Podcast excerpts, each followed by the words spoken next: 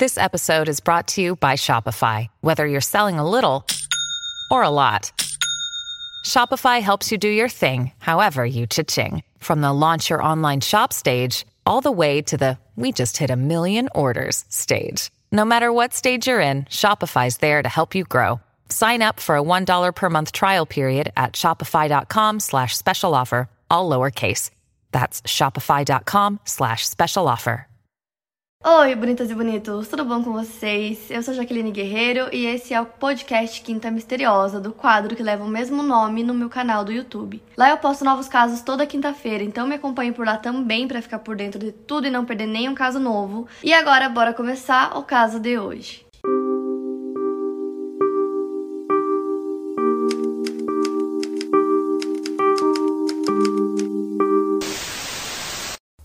Hoje é sobre a casa Hinsdale, como ela ficou conhecida, que é uma casa antiga, estilo casa de fazenda, que fica na rua McMahon 383, em Hinsdale, Nova York. Ela é uma das casas mais mal assombradas de Nova York, ela é cheia de espíritos, entidades, cheia de histórias sobre coisas horríveis que aconteceram lá. E a casa em si é bem antiga, ela é branca, ela é bem grande e supostamente foi construída por volta de 1853 a casa é extremamente isolada. Ela fica, tipo assim, no meio do nada, não tem nenhuma outra casa por perto. E a propriedade em si é muito grande. Além da casa, a propriedade, o terreno é enorme. Então, em volta da casa tem montanhas, árvores, uma floresta. Mas não tem nenhum outro vizinho ali perto da casa. Então, assim, existem outras casas por ali, tem uma rua próxima da casa e nessa rua tem outras casas, mas perto mesmo não tem, a casa fica bem isolada. Na propriedade original, quando a casa foi construída, tinha também um celeiro e plantações, hoje não tem mais. E a estrutura original da casa é a mesma até hoje. Alguns dos donos, né, das pessoas que moraram na casa,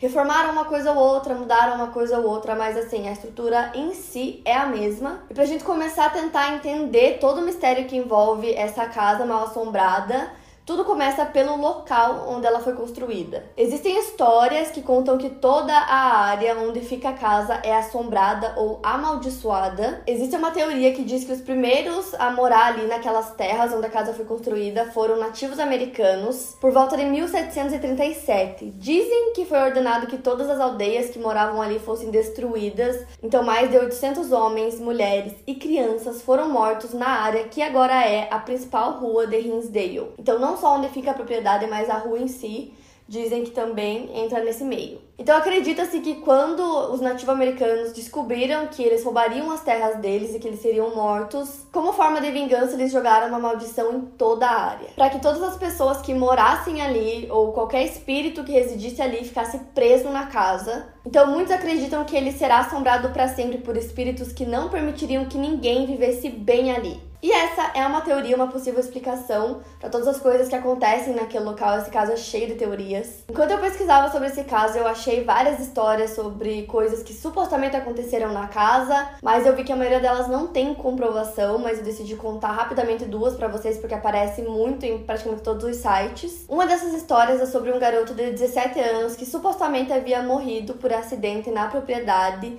Porém, eu vi que ele não morreu na propriedade Hinsdale, na verdade ele morreu em outro local e aí começaram a falar que foi lá. Foi numa propriedade próxima da casa, mas não foi na casa como muitos dizem. E outra coisa que eu achei bastante também é sobre uma árvore que fica na rua que leva até a propriedade Hinsdale. E essa árvore ficou conhecida como Hanging Tree ou árvore pendurada é, que eram aquelas árvores que antigamente as pessoas usavam para enforcar pessoas, e tem uma história bem famosa, a mais famosa nesse caso, que é de uma mulher grávida que acharam que ela tinha é, cometido adultério, então enforcaram ela nessa árvore. Então, enquanto alguns sites afirmam que existe uma documentação de que realmente havia uma mulher grávida enforcada lá que se chamava Elizabeth, não há evidências que isso realmente seja verdade, embora essa história seja bem famosa e apareça na maior parte dos sites que falam sobre a casa. As pessoas costumam ir até a rua McMahon para ver essa árvore, para tentar achar a casa Hinsdale e visitar a casa até hoje. E várias famílias moraram na casa Hinsdale. Tem uma das famílias que é a que tem mais relatos sobre, que tem mais material sobre, eu já vou chegar nessa família. Mas uma família que também aparece bastante nas pesquisas é a família McMahon. E a própria casa Hinsdale, como eu contei para vocês, fica na rua McMahon, que leva o nome dessa família.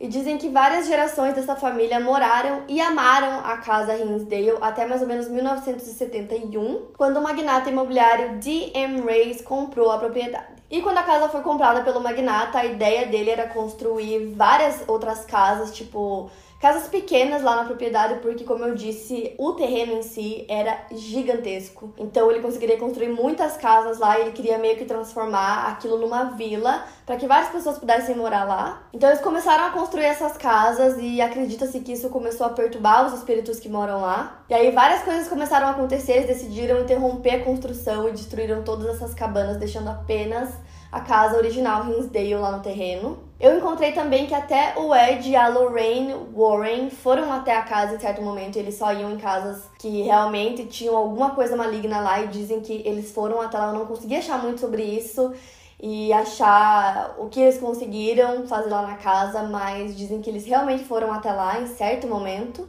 Mas o que fez a Casa Hinsdale realmente ficar conhecida foi a história de uma família, que é a história mais famosa sobre a casa, que tem muitas coisas e é o que realmente dá muito medo em todo esse caso. E na verdade a casa só ficou conhecida por conta de um livro que se chama Ecos de uma Assombração, que foi lançado em 2000 e a autora do livro é a Clara Miller e ela chegou a morar na casa por um tempo com a família dela, então nesse livro ela relata todas as coisas bizarras que aconteceram lá todas as coisas que eles viram, as entidades, enfim, tudo. Ela conta tudo no livro e por conta desse livro que a casa ficou realmente conhecida. Dendi alugaram a casa dos Reese, provavelmente, e eles mudaram para casa junto com os seus filhos no início dos anos 70. Como a propriedade é muito grande, muito espaçosa, tinha muito espaço para as crianças brincarem, eles acharam que seria ótimo, que eles viveriam momentos muito felizes lá na casa. Porém, logo que eles se mudaram para casa, eles começaram a perceber algumas coisas estranhas que aconteciam lá. E uma das primeiras coisas que eles relataram foram barulhos que vinham da casa, barulhos assim do nada.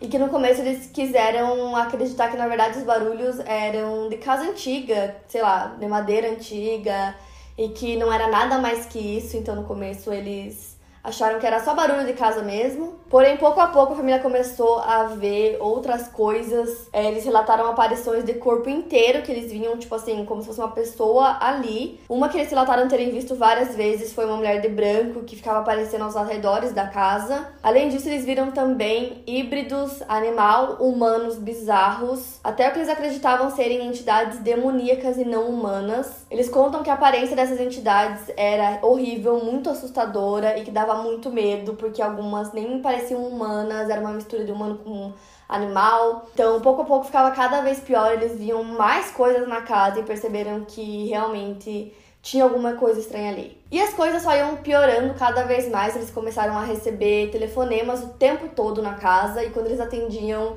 não tinha barulho nenhum, era tipo assim, silêncio, ou uns barulhos assim que não dava para entender nada. Às vezes eram só estalos e isso acontecia o tempo todo. Eles disseram que as coisas na casa se mexiam sozinhas e às vezes eles colocavam um lugar de repente já tava em outro. É, disseram que eles ouviam muito isso pra mim, nossa, me dá, até me arrepia. Eles contaram que eles ouviam vindo da floresta, porque atrás da casa tinha uma floresta, várias árvores, e eles diziam que sempre ouviam cantos vindo da floresta, de vez em quando tinha barulhos de tambores vindo de lá também. Além de sussurros, eles diziam que às vezes eles estavam lá na casa, normal, fazendo alguma coisa, eles ouviam sussurros bem no pé do ouvido.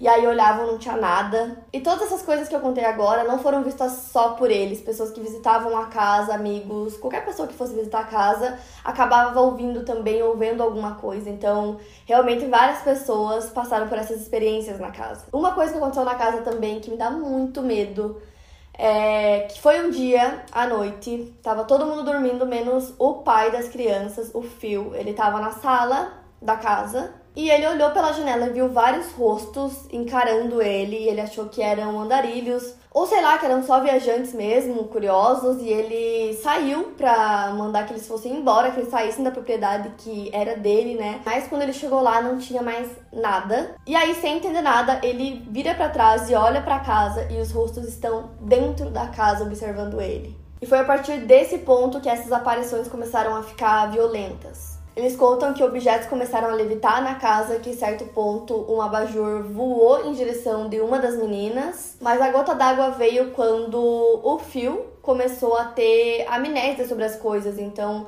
eles passavam por essas experiências e ele simplesmente esquecia, porque eles tinham passado por muitas coisas super assustadoras na casa e ele simplesmente não lembrava. Nessa mesma época, eles começaram a perceber que surgiam pelo corpo deles do nada marcas de queimadura que nunca aconteceram simplesmente surgiam pelo corpo deles, arranhões. Então imaginem, todas essas coisas que eu contei para vocês aconteciam com eles o tempo todo naquela casa. Então, eles viam entidades o tempo todo, essas manchas, os sussurros, os telefonemas, tudo isso acontecia sempre. Então, nesse ponto eles decidiram chamar um padre que foi o padre Afonso, que ele era da Universidade St. Bonaventure, e ele foi chamado para fazer a limpeza da casa enquanto a família e uma equipe de pesquisadores paranormais estavam presentes. Então, segundo algumas testemunhas oculares, a atividade paranormal se tornou mais forte do que já havia sido na casa naquele momento. As luzes começaram a acender e apagar, eles ouviam batidas inexplicáveis que pareciam vir de dentro das paredes e uma terrível sensação de uma presença maligna flutuava pela casa. Então o padre realizou uma limpeza estrutural na casa e eles contam que a casa começou a tremer e soou como um barulho de choro um barulho estridente que saía pelas janelas. Uma das janelas até quebrou enquanto eles faziam isso. E aí, nos dias que se seguiram, parecia que aquilo realmente tinha funcionado. É, tudo tinha parado e parecia que estava tudo em paz. Porém, não demorou muito para que as coisas voltassem a acontecer e voltaram dez vezes pior. E foi nesse ponto que a família realmente não aguentou mais, eles se sentiram forçados a sair da casa. Então, quando a Clara lançou o livro, foi que a casa realmente ficou conhecida e lá ela explica tudo isso que eu contei para vocês em detalhes, ela conta tudo que eles viveram lá. E uma coisa que eu achei interessante pesquisando sobre a casa Hinsdale é que me lembrou de outros casos que também envolvem casas mal assombradas, como o caso Amityville, por exemplo, onde nem todos os moradores tiveram é, experiências paranormais na casa. Porém, no caso Hinsdale, todo mundo, não só os moradores, mas pessoas que visitaram a casa, todo mundo viu alguma coisa, sentiu alguma coisa, alguma coisa aconteceu enquanto eles estavam lá. Então, assim, realmente a casa é mal assombrada e tem alguma coisa lá. E depois dos Dendi, várias outras famílias moraram na casa, porém nenhuma conseguia ficar muito tempo lá. E uma dessas famílias que alugou a casa ficou duas semanas na casa, para vocês terem noção como a experiência deles deve ter sido super traumática. Eles levaram todos os móveis deles para lá e ficaram só duas semanas. E aí eles pediram para os donos venderem todos os móveis, eles não queriam nada daquilo, simplesmente queriam se livrar de tudo. Porém, alguns anos depois, a família Dendi saiu em 74 e aí no começo dos anos 80, um casal de idosos chamado Flo e Joe decidiram comprar a casa com planos de reformar e redecorar toda a casa, que seria a última casa que eles morariam. E quando eles compraram a casa, eles sabiam de todo o histórico obscuro da casa, mas eles decidiram comprar mesmo assim. E eles foram uma das famílias que morou na casa por mais tempo, e eles contam que aparentemente eles fizeram um acordo com os espíritos, ou o que quer que seja que habita na casa. Então eles contam que assim que eles mudaram, eles falaram pra casa que se os espíritos, enfim, tudo que tem ali deixasse eles em paz, eles também deixariam eles em paz. A Flo conta que ela viu apenas um fantasma na casa enquanto ela morou lá. E ela disse que ela estava deitada na cama e viu um fantasma no pé da cama, que era na figura de um homem. E ela perguntou o que, que ele estava fazendo ali. Ele respondeu que não sabia e aí desapareceu. Apesar de eles não terem visto muitas entidades lá, uma coisa que eles viam bastante era um carro.